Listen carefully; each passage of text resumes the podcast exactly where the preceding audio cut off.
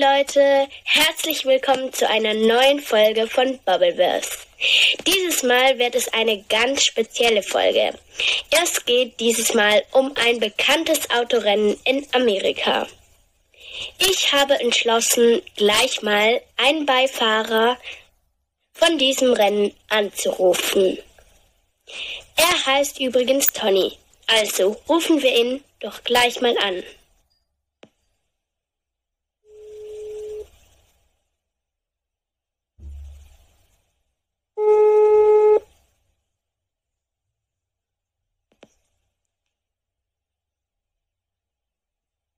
Zahlen. Hallo. Zahlen. Ja, da, ich bin gerade in Mexiko im Moment. Und äh, wir haben jetzt gerade äh, halb, halb elf am Morgen. Also äh, ein bisschen früher wieder. Mal ein bisschen über das Autorennen erzählen. Das Autorennen, ja. Also erstmal ist lustig, dass der mir anruft, ist hat sicher der Papi gesagt, gell? Ich dann nicht da dran an dem Autorennen bin, genau. Ja, äh, es freut mich, dass du da überhaupt Interesse hast, also etwas, weil das ist nicht so selbstverständlich für eine junge Dame, dass sie am Autorennen Freude hat. Ich bin aufgewachsen in, in diesem Bereich. Mein Papi hat äh, äh, eine Autogarage gehabt mit, mit, mit sehr schnellen Autos und dann hat sich das so ergeben, dass ich natürlich dann immer wieder auch Autorennen geschaut habe. Und so hat sich eigentlich äh, eine Passion entwickelt für die, für die Angelegenheit. Und jetzt hat sich, äh, dass es so ergeht, habe ich da an der Carrera Panamericana mitmachen. Und Carrera Panamericana, das ist ein, eigentlich ein Rennen, wo, wo schon sehr, sehr lange existiert. Du musst dir das so vorstellen, die haben mal 1920, um 23, haben die einen Beschluss gemacht, dass sie eine Strecke machen zwischen Alaska und Feuerland. Also das ist eine riesige lange Strecke, wenn sie machen äh, wo, wo quasi da ganz äh, Amer Teils Amerika und Südamerika durchgeht. Und die ist auch lang gewesen. Also von Nord-Süd-Verbindung ist etwa 26.000 Kilometer gewesen. Und dann, wo der mexikanische Abschnitt fertig war, 1950, haben sie gesagt, okay, komm, jetzt machen wir ein Rennen. So ein bisschen als E-Bike und auch als Geschenk an die Bevölkerung. Und haben dann das erste Rennen 1950 ausgetragen. Und dann sind vorwiegend Westamerikaner gekommen. Weil die sind natürlich dann dort am nächsten zu Mexiko. Und dann als erste Rennen da ein Amerikaner gewonnen, ein amerikanischer Fahrzeug. Dann sind aber dann die Europäer hellhörig geworden und gesagt, hey, da können wir etwas gewinnen. Und haben dann das Rennen zu der Sportwagen-Weltmeisterschaft zählen lassen. Sind dann übergekommen und dann noch im 51 sind dann durch Gab Ferrari gekommen und den gewonnen. Hm? 52 dann, nächste Rennen, der Mercedes gewonnen. Mit einem grossen Aufwandbetrieb und dort hat es etwas Cooles gegeben. Das war so ein 300 SE, so mit Flügeltür. Weißt du, wie man sich auch aufmachen kann, sieht aus wie so ein so ein Schmetterling bald, das Auto. Und dann ist dort ein, ein sogenannter Karl Kling mit seinem Beifahrer unterwegs gewesen. Und dann ist ein Geier in die Frontscheibe nie geflogen. Weil du musst dir vorstellen, das Rennen geht, geht äh, eine, lange, eine lange Strecke durch, durch Abschnitt durch, auf öffentlichen Straßen und dann irgendwie auf, auf Abschnitt, wo es, sehr schlechte Straßen hat. Da tun natürlich eben also grosse Vögel, da ist der Frontscheibe nie geflogen. Und dann haben die überlegt, ob sie aufgehen oder nicht. Und dann haben sie gesagt, nein, wir geben nicht auf. Wenn wir den, den Einsatz schon gemacht haben, dann haben sie so Gitterstäbe vorne an die Scheibe gemacht und sind weitergefahren und haben dann wirklich gewonnen. Okay. Ja, und, dann, und später, im nächsten Jahr, dann im 53, ist ein Porsche äh, in seiner Klasse äh, gewonnen. Und seitdem sagt man allen äh, erfolgreichen Porsche Carrera. Ah. Carrera Porsche, ja. Genau. ja, das ist so, so ein bisschen einfach äh, das Rennen, das wir jetzt machen. Und dann im 88, dann haben sie aufhören im, im, im 54, weil es ist viel zu gefährlich Die Leute sind gestorben, der Vorstellung, die Sicherheitsvorkehrungen, es dort geht zu dieser Zeit. Und, und sind dann neben rausgefahren, in Bäume gefahren, das Loch abgehalten und so weiter. Und, und sind dann gestorben. Und dann haben sie aufgrund von dem gesagt, kann man sie führen auf. Aber nicht mehr so. Hat dann ein anderes großes Rennen gegeben in Le wo auch groß viel Tote gibt, dann hat so das, hat es ein bisschen so das gegeben, dass man gesagt hat, du, das ist viel zu gefährlich. Dann haben sie aufgehört. Und im 88 haben sie angefangen und da ist das Rennen, das ich jetzt fahre, ja. Ah, okay. Ähm, wie bereitet ihr denn auf das Rennen vor? Das ist eine gute Frage. Wir haben äh, sehr lange Vorbereitungszeit gehabt, monateweise, um das Auto vorzubereiten, weil es äh, ein sehr hart, hartes Rennen ist. Du musst dir vorstellen, die Straßenverhältnisse da die sind äh, weit weg von dem, was du in, in der Schweiz erlebst. Da hat äh, sogenannte Topes, sagen die da, das sind Bumps, so Speedbumps, wenn du da drüber fährst. Äh, da geht es einfach so, macht so blub, 15 bis 20, 15 bis 20, äh, 15 bis 20 Zentimeter hohe ähm, äh, äh, Hügel. Und in, in England sagen sie einen Sleeping Policeman, haben sie eigentlich gemacht, um, um den Verkehr zu beruhigen. Aber dann sind überall. Und wenn du da herkommst mit hoher Geschwindigkeit und siehst den nicht, dann gibt es eine hohe Anforderung als, als Fahrwerk, wo es da etwas abreißen kann. Und da haben wir uns auch sehr müssen vorbereiten, dass da nichts passiert. Und dann auch mir als Pilot und Co-Pilot, da musst du physisch fit sein, weil äh, du hast sehr hohe Temperaturen im Auto drin, weißt du, aussetzt fast schon bald manchmal 35, 40 Grad und dann das Auto selber ist heiß, hast du keine Klimaanlage drin, dann hast du einen dreilagigen Nomex an, das ist so ein Sicherheitsanzug plus so äh, Sicherheitsunterwäsche hast an und dann wird es einfach wirklich heiß, oder? Und dann musst du wirklich recht konzentriert sein, weil das ist eine schnelle Strecke, wo, viel, wo, wo du dann äh, eben Sachen können kommen, die unerwartet sind, so Schlaglöcher, Topes, eben die, die, die Bumps oder irgendwie, können auch sein, dass Kühe hinter der Kurve stehen. Und dann musst du eben wirklich konzentriert sein, dass da nichts passiert. Und so haben wir uns ein bisschen vorbereiten Ja. Ähm, was ist denn deine Aufgabe beim Rennen? Meine Aufgabe ist, ich muss eigentlich alles finden zur richtigen Zeit. Ich bin der Navigator, ich sitze neben dran. Und ich muss im, im Pilot alles ansagen.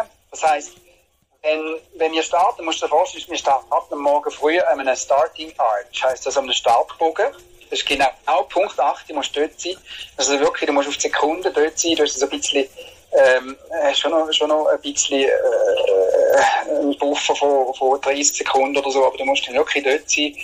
Und dann geht's los, dann gehst du auf eine, auf eine Transit Stage, heisst das, du musst, ähm, sag jetzt einmal, wenn der Startpunkt 8.00 ist, hast du dann 45, äh, 45 Minuten Vorgabezeit, eine Transitsektion zu machen, wo, wo wir dann durch den mexikanischen Verkehr durch den Weg finden zum nächsten Stage. Das heißt, Stage ist dann die Rennstrecke, wo du innerhalb von 15 Minuten bis, sagen wir mal, 50 Minuten, je nachdem wie lang das ist, dann ein richtiges Rennen fährst. Und das ist dann ein abgeschlossener Bereich, wo, wo du dann quasi, ähm, wo du quasi einfach dann auf Hochgeschwindigkeit fährst, so schnell wie es geht. Ja, und, und da, da ist sehr beanspruchend und da müssen wir uns voll konzentrieren. Und mein, meine Aufgabe ist halt da, wirklich zur richtigen Zeit am richtigen Ort sein. Und dann, wenn es darum geht, ihm Anweisungen zu geben, Pilotanweisungen, wo, wo es durchgeht, äh, bei schnellen Abschnitten, sagen, hey, es geht links mit der Kurve, mit der Enge von der Kurve, die ist klassifiziert von 0 bis 4. Das heißt, 0 ist eine schnelle Kurve, wo Vollgas fahren. Und 4 ist eine ganz enge Kurve. Meine Aufgabe ist dann, ihm das wirklich auch so zu sagen, dass wir nicht rausfahren. Ähm, wie lang ist die Strecke, die ihr fahrt? Die ist 3600, sieben Tage und jeden Tag ist es quasi ein Rennen. Oder äh, mit, mit unterschiedlich schweren Abschnitten. Da gibt es wirklich Abschnitte, wo, sehr schlechte Straßenverhältnisse hast. Ich habe mal richtig äh, nachgeschaut mit Google Street View, bin ich schauen gegangen und da hat es wirklich Abschnitte, wo einfach Teer abgebrochen ist. Oder nee. einfach nach der Kurve ein 20 cm tiefes Loch findest. Unsere Aufgabe ist halt wirklich dann auch richtig zu reagieren und ja, hoffen wir, es gut kommt. Kannst du mir ein bisschen über das Auto erzählen? Zum Beispiel die Marke oder ob es alt oder neu ist? Ja, das ist eine ganz gute Frage. Der, der Wagen, den ich habe, das ist ein Alpha GTAM oder der, den wir haben, sozusagen. Das ist ein Alpha GTAM. Der ist etwa 1971 ist der gebaut worden und ist weltweit mit der ersten Einspritzung ausgerüstet worden. Einspritzung ist, früher hat es Vergaser gegeben und Einspritzung ist, dass es Benzin viel schneller mit einer Düse in den Motor kommt. Viel sicherer und viel schneller, das ist eine Einspritzung. Und das ist dort zu dieser Zeit eigentlich neu auf den Markt gekommen. Und von diesen Alpha GT AM, AM heißt amerikanischer Markt, sind nur 40 Stück gebaut worden und die sind während drei Jahren die erfolgreichsten Autos, die es gibt. Die haben alles gewonnen die zu dieser Zeit können gewinnen in Europa. Und ähm, auf dieser Basis von dem Fahrzeug haben wir eine Replika aufgebaut. Das heißt, das Auto besteht aus 70 Prozent quasi originalen Aufbau. Hinterachs, das dort, wo die Räder hinten sind, Getriebe, dort, wo du schaltest, das ist original. Einfach wie, wie das Auto aus dieser Zeit. Das Einzige ist mit einem 10 Jahre jüngeren Motor. Du musst aus 1980 etwa, 82. Und den haben wir so ausgelegt, dass er resistant ist. Also dass man wirklich dem, dem kann standhalten. Weil du musst dir vorstellen, wenn du 3600 Kilometer fast Vollgas fährst, natürlich in den Transitsektionen nicht, da darfst du maximal 150 fahren. Aber wenn du wirklich voll am Limit fährst, dann, dann ist so, eine, so das Material wird höchst be beansprucht. Das Öl, ähm, Benzin wird heiß, die Kölbe werden heiß. Und da muss so ausgelegt sein, dass das einfach ähm, quasi äh, äh, standhalten dem. Und so haben wir auch noch eine modifizierte Zündanlage drauf gemacht. Also zu 70 Prozent besteht das Fahrzeug quasi äh, dem originalen Fahrzeug. Ähm, wir haben es noch verstärkt, das Fahrzeug, wir haben das Schatzel verstärkt, original zum Beispiel, musst du dir vorstellen, am Boden unten sind Blech noch aneinander angelegt und punktet original. Und wir haben es überall nach, nachgeschweißt. Das heißt, dass es fester ist, dass der Boden fester ist, dass wenn die harten Schläge kommen, dass da nicht irgendein Boden verreist, oder? Es Gefahr bei dem Fahrzeug ist eben, es ist relativ tief, der, der Alpha ist tief, das, der ist mehr für Trennstrecke gemacht und nicht für eine Rallye mit so schlechten Bodenverhältnissen. Und darum hat man das müssen verstärken.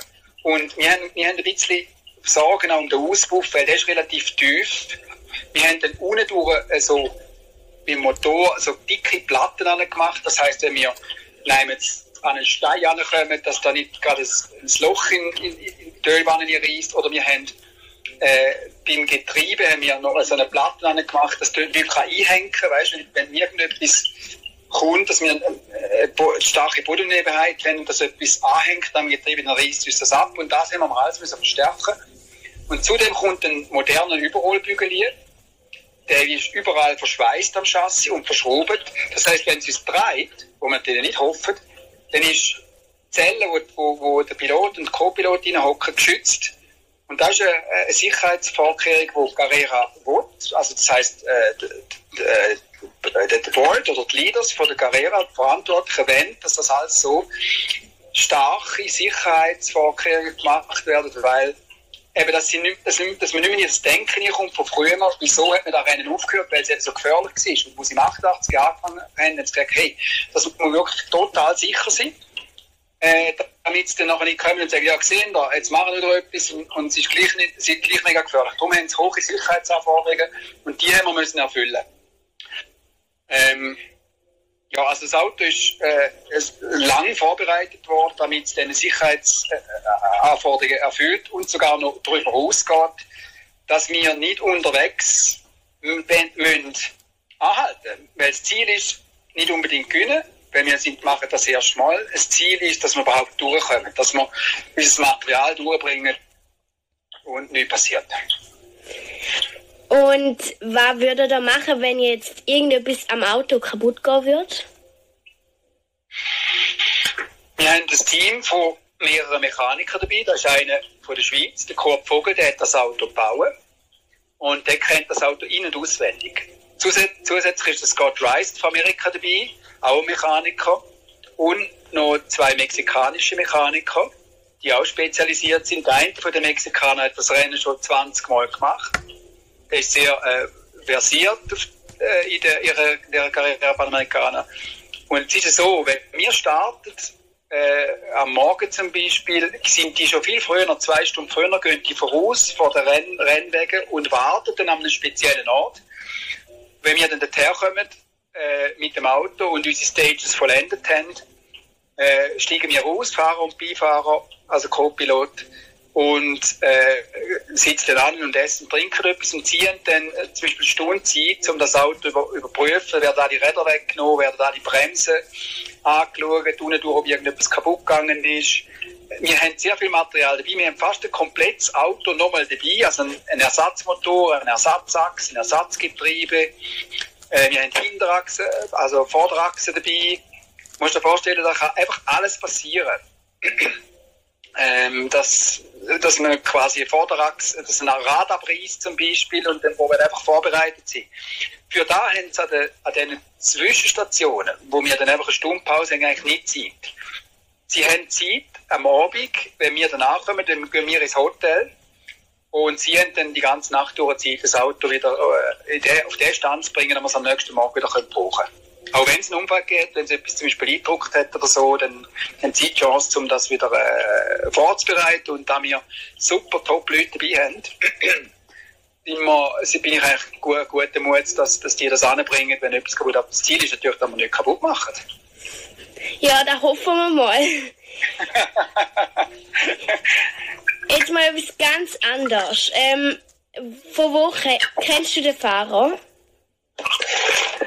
Der Fahrer äh, äh, ist, äh, den habe ich vor zwei Jahren kennengelernt, dem habe ich äh, ein teures Auto verkauft. Und dann bei dem teuren Autoverkauf ist etwas passiert. Da hat ein Zwischenmann äh, hat betrogen und hat Papier für sich behalten. Weißt, du musst dir vorstellen, ich bin in der Schweiz und er ist in Mexiko. Und wenn wir das Auto müssen von der Schweiz nach Mexiko transportieren, das war ein Mercedes. Gewesen. Und der Zwischenmann hat die Papier zurückgehalten und hat gesagt, er will nochmal 15.000 Euro mehr. Hat, hat ihn quasi betrogen, den, den Käufer, oder? Und dann habe ich ihm dann gesagt, ja komm, das wäre eigentlich nicht meine Sache, aber ich habe ihm dann geholfen und habe einen Anwalt genommen und habe dem quasi äh, die Papiere wieder zurückgebracht. Äh, mit Aufwand, aber da habe ich dann einmal einmal angebracht und dann ist er wirklich auch happy gewesen und hat gesagt, komm, tun, wir machen mehr miteinander. Und ja, dann hat sich das so ergeben und zumal hat er gesagt, er geht eine Carrera Panamericana das erste Mal, obwohl er Mexikaner ist. Hat er gesagt, er geht das erste Mal, er ist 46, ich bin 54. Und dann hat er gesagt, äh, ja, Herr Gössi, habe ich gesagt, oh, das würde mich noch interessieren. Hat er gesagt, du willst Mikro? Habe ich gesagt, ja. Äh, aber zuerst habe ich mir noch überlegt oder, oder Fragen gestellt, oder Barbara und, und meinem Vorgesetzten dort, wenn er vom Straßenverkehrsamt, du wirst das machen, hat er gesagt, fragen einfach, wenn er will gewinnen, dann gehst du nicht. Wenn er nicht will gewinnen, dann gehst du. Dann habe ich gefragt, Gessi, willst du gewinnen? Hat er gesagt, nein. Habe ich gesagt, okay, dann komme ich mit. Weil wenn, wenn er gewinnen, dann ist, weißt, dann ist es ein bisschen heikel, dann, dann geht man, dann gibt man mehr Einsatz eigentlich, wie man will. Und bei so einem gefährlichen Rennen äh, kann das gefährlich sein. Aber er ist ein ganz überlegter Typ und ein und dann bin ich mit ihm auf der Rennstrecke gewesen, wir sind gefahren mit ihm, dann hat sich langsam ans Limit angetastet und hat gut geschaut und ist mir sehr wohl gewesen, im Auto drin. Und, und ja, und so habe ich ihn eigentlich kennengelernt. Und seitdem haben wir viel Kontakt miteinander und haben jetzt auch zusammen das Rennen vorbereitet. Okay, ähm, ihr habt doch sicher schon berechnet, wie lange ihr circa pro Tag im Auto sitzt, oder?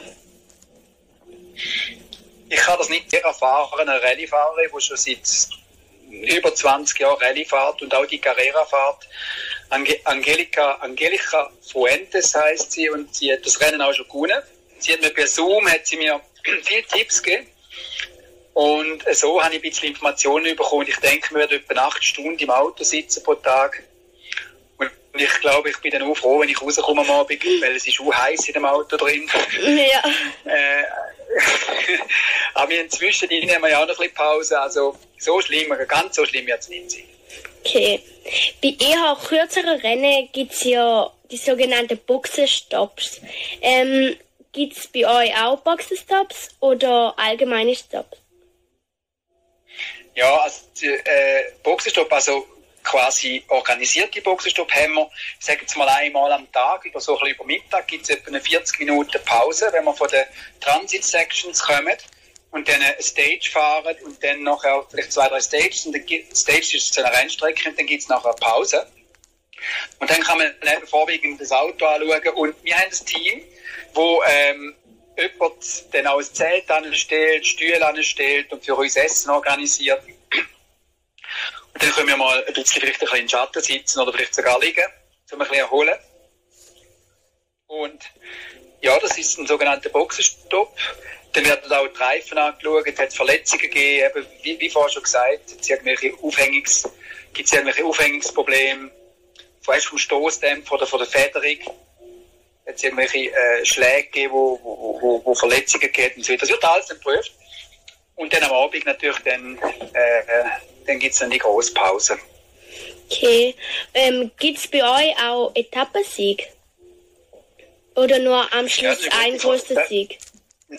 Nein, das ist eine ganz gute Frage. Es ist immer am Abend, passt eigentlich jetzt gerade die Frage. Am Abend, wenn wir den Retto kommen, dann müssen wir das Auto äh, beim, beim, beim Final Arch, also beim, beim Bogen, wo dann alle stehen, müssen wir dann quasi unsere Timecard abgeben. Das ist so eine äh, äh, Karte, wo alle Zeiten draufgeschrieben sind. Und den Chip abgeben, weißt mit dem Chip haben sie ähm, Verbindung äh, dann auch zu den Uhren. Äh, das hat alles professionell gemacht. Und dann, wenn wir dann dort da kommen, dann gibt es noch ein Park Fermé, dann wird das Auto kontrolliert von Spezialisten, ob wir etwas modifiziert haben unterwegs. Da wird alles wird sehr professionell gemacht bei dieser Karriere. Bin sehr, äh, wirklich sehr, sehr positiv äh, überrascht, wie das alles organisiert ist, mit App und mit, mit, mit verschiedensten Informationen, wenn wir gut äh, updated sind. Und dann wird es am Abend wird's, äh, äh, quasi ein 4 geben, wo es wo wir dann äh, prämiert werden über, über über de, in den verschiedenen Klassen, wo wir gefahren sind. Du musst dir vorstellen, da gibt es eine ganz schnelle Klasse, da fahren wir nicht. Da fahren sie mit etwa 580 PS, mit so speziellen Studebaker heissen die. Das ist nur noch die Hülle aussen durch ist original und alles innen durch ist modifiziert. Die haben ein ganz neues sequenzielles Getriebe, das sind neuartige Getriebe, die haben starke Motoren mit 580 PS und so weiter. Und äh, das ist die stärkste Klasse und wir fahren in einer Klasse, die heißt äh, Historica A+. Und da fahren zum Beispiel BMW noch mit. Da fährt Porsche 914, das ist auch mein erstes Auto, das ich mal hatte, fährt auch noch mit. Und ein Datsun fährt dann mit etwa sieben Stück sind wir in dieser Klasse. Und dort gegen die kämpfen wir quasi, oder? Und wenn ich, wenn wir jetzt würden einen Sieg haben, beim Tag 1, dann würden wir prämiert werden am Abend, ja, mit, genauso wie die Rennfahrer prämiert werden. Und wenn ich dann eine Flasche, Flasche, Flasche Alkohol bekomme, dann spritze ich es auch irgendwie um. Ah, okay.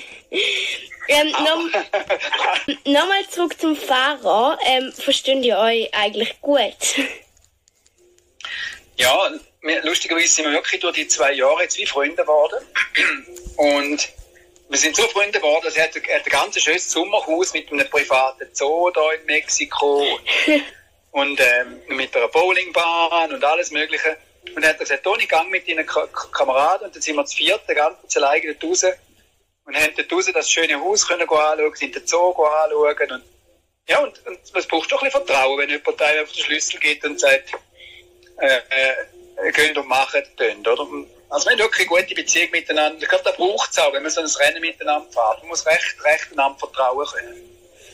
Ja, wenn man streiten würde, würde es, glaube ich, nicht so gut gehen. dann hat gesagt, nein, rechts geht's dann, nein, links. ja, genau. Dann haben wir das Problem. Nochmal etwas ganz anderes. Ähm, ihr müsst ja so schnell wie möglich sein. Schlafen ihr dann auch im Auto? Nein, habe. Am Abend, am Abend äh, wenn, wenn das, denn die Stages und die Transit-Sections durch sind, dann sind wir auch durch. Und dann, weißt du, das Auto ist auch klein und der Sitz ist hart in einem Also, weißt du, ich, ich sitze dort, ich sitze dort rein, wie so eine Schale rein und bin festgemacht. Ich kann meinen Kopf nicht recht bewegen. Das ist so ein Hans, habe ich auf der Schule. Das ist ein Head and Neck Support System. Sagt man dem, damit der Kopf sich nicht kann, weißt, abknicken, wenn es einen mhm. schweren Unfall gibt. Dann ist der Kopf quasi angemacht an dem Hans, Meter vorne da. Das, der zeigt mir genau an, wo wir sind, von der Distanz her. Und ich bin festgemacht, einfach auf den Sitz gespannt, wirklich ganz fest. Und dann bin ich auch froh, wenn ich aus dem Auto rauskomme, dann kann man sagen. Und, und nachher, wenn wir dann rauskommen, haben wir dann äh, ja, wirklich ein Fünf-Sterne-Hotel, äh, wo wir dann wirklich auch können schwimmen vielleicht am Abend, wenn es geht. Manchmal sind wir auch spät in der Zeit, das kann sein, dass es 10 wird oder so, da wir ankommen mit der ganzen Pressekonferenz. Manchmal, wenn dort Leute Weißt, du musst dir vorstellen, das, das, das ist wirklich ein Volksfest. Da kommen Leute, Kinder, wollen Autogramm. Äh, da bist du für sieben Tage wirklich berühmt. äh, da, da, und da, da, da ist einfach, sieben Tage lang ist dort ein Riesenfest. Du gehst von Ort zu Ort. Du musst dir vorstellen, du gehst sieben Tage, zuerst fängt es in Oaxaca. Da fliegt dann nach Veracruz, dann geht es nach Mexico City, dann geht es nach Morelia, dann geht es nach Aguas Calientes, da geht es nach Durango, nach Paras und ganz am Schluss nach Saltillo. von Südmexiko bis an die Nordgrenze quasi. Und das ist für die ein Riesenfest dort. Die stehen am Strassenrand und jubeln und wenn die Kerren vorbeipreschen. Und dann, wenn du am Abend an die, äh, in die Hotels kommst oder wenn du durchkommst, dann stehen alle dort und dann, wenn sie etwas wissen, dann musst du ein Interview gehen und so weiter. Ich glaube, dann bist du einfach mal durch und bist froh, wenn du ins Hotelzimmer kannst und dann vielleicht mal noch ein schwimmen und dann gerade schlafen. Ja, da kann ich. Also, ich könnte da, glaube ich, nicht durchstehen. ja, ja, aber wer weiß, was später kommt. Du bist auch noch ein bisschen jung, oder? Ja. Jetzt noch die zweitletzte Frage. Was essen ja. und trinken ihr während dem Fahren? Ihr könnt ja nicht den ganzen... Ähm, vorbereitet und mit Velcro, also mit einem äh, Klettverschluss hinten an, an Sitz gemacht. Dann, wir haben einen Carbon-Sitz, das, das ist ganz ein teurer Sitz, der alleine der Sitz kostet fast 5'500 Schweizer Franken, ein Sitz. Und der, der ist leicht und sehr widerstandsfähig. Und dann haben wir hinten so einen äh, Klettverschluss gemacht, wo wir so einen Camelbag gemacht haben. Ein Camelbag ist einfach so eine, ein Wassersack und da kommst du eine Leitung vorne ans Maul und dann kannst du während dem Fahren kannst gut trinken. Dann. Das ist mal das eine. Zeit zum Essen haben wir nicht während dem Fahren, das geht nicht. Aber wir haben dann nachher so in diesen Pausen haben dann extra das Team, das dann eben das Zelt aufgestellt hat und Stühle und so weiter. Und dann kommen wir und dann können wir essen. Und ähm, dann haben sie auch eben äh, zu essen dort vielleicht Müsli-Riegel oder so irgendetwas, damit wir dann auch ein bisschen etwas im Bauch bekommen. Okay. Und wie geht's, hm. wie geht's eigentlich weiter jetzt? Ich bin jetzt hier im Hotel in Mexico City und morgen fliegen wir am Morgen früh um 7 Uhr nach Oaxaca das Team, der Rennmechaniker sind schon runtergefahren mit dem Auto, die haben das Auto runtergebracht und sind jetzt auch mit, mit, mit den Servicewegen sind unterwegs. Wir haben ähm, einen Frontwagen, der vorausgeht, der wartet auf uns und einen Servicewagen, der mit dem ganzen Material, mit Achsen, Motor, Getriebe und so weiter hinten reinfährt und der hat noch einen Hänger dabei einen Trailer. Und wenn mir jetzt zum Beispiel, wenn es wirklich etwas ist, was ich nicht flicken kann, wenn ich nicht irgendwie das Rad kann weg, weil ich mal unterwegs bin, wenn mir irgendein Zeichen passiert, wenn ich rauskomme und mal versuche zu reparieren, ich bin ja mal Automech früher, dann muss man halt das Rad wechseln oder man, wenn vielleicht irgendein Gas, ein Seil zu abgerissen ist, man es mit Draht versuchen zu reparieren oder so. Und wenn das nicht geht, Nadja, dann, dann gibt es nur eins, den Motoranhänger ihnen dann das Auto holen und muss wieder zur nächsten Servicestation dann schleppen. Oder? Und dann haben wir die Stage quasi verloren, dann, dann, dann müssen wir, können wir erst am nächsten Tag weitermachen. Und jetzt, ist, jetzt sind wir am Morgenflug nach Oaxaca, also Piloten und Co-Piloten. Und dann gibt es dort die ersten Tests, dann gibt es Gesundheitschecks, wo man, wo man angeschaut werden, Corona-Check, Test, Tests. Und dann wird das Auto wird genauestens durch, durchleuchtet, weißt, ob es den Sicherheitsanforderungen entspricht. Und auch unsere Anzüge, Helm, Händchen, Unterwäsche, alles wird geprüft, ob es den neuesten oder den Sicherheitsvorschriften entspricht, die die Carrera Panamericana fordert. Und dann, ähm, ja, gibt es die ersten Presse, also die ersten Konferenzen, wo, wo Fahrer, also vor allem Beifahrer und Fahrer dann updated werden, wie es geht. Und dann, und dann einen Tag drauf, am 14. ist die erste Klassifikationsstage, wo wir uns klassifizieren Die geht etwa 20 Minuten, wo es dann nachher darauf ankommt, welchen Platz da wir haben, wo wir starten im Rennen dann nachher. Ja, danke vielmals fürs Gespräch und ich wünsche euch viel Erfolg. Danke dir, Nadja, dass dich überhaupt interessiert ist und ja, Du kannst übrigens, wenn du das verfolgen willst, kann dir einen Link noch schicken, peraltaracing.com und dort hat es täglich dann auch Videos drauf, wo du das vielleicht kannst verfolgen und schauen, was da so läuft. Ist vielleicht immer noch lustig, wenn man jemanden kennt, persönlich bis am Rennen. Das ist super. Gut. So Leute, das war's vom Podcast mit Johnny Zwallen und ich hoffe, euch hat es gefallen. Diesen Link habe ich euch übrigens in die Folgenbeschreibung gepackt. Und ja, dann könnt ihr ab morgen das verfolgen. Und ja, dann sage ich auch mal Tschüss.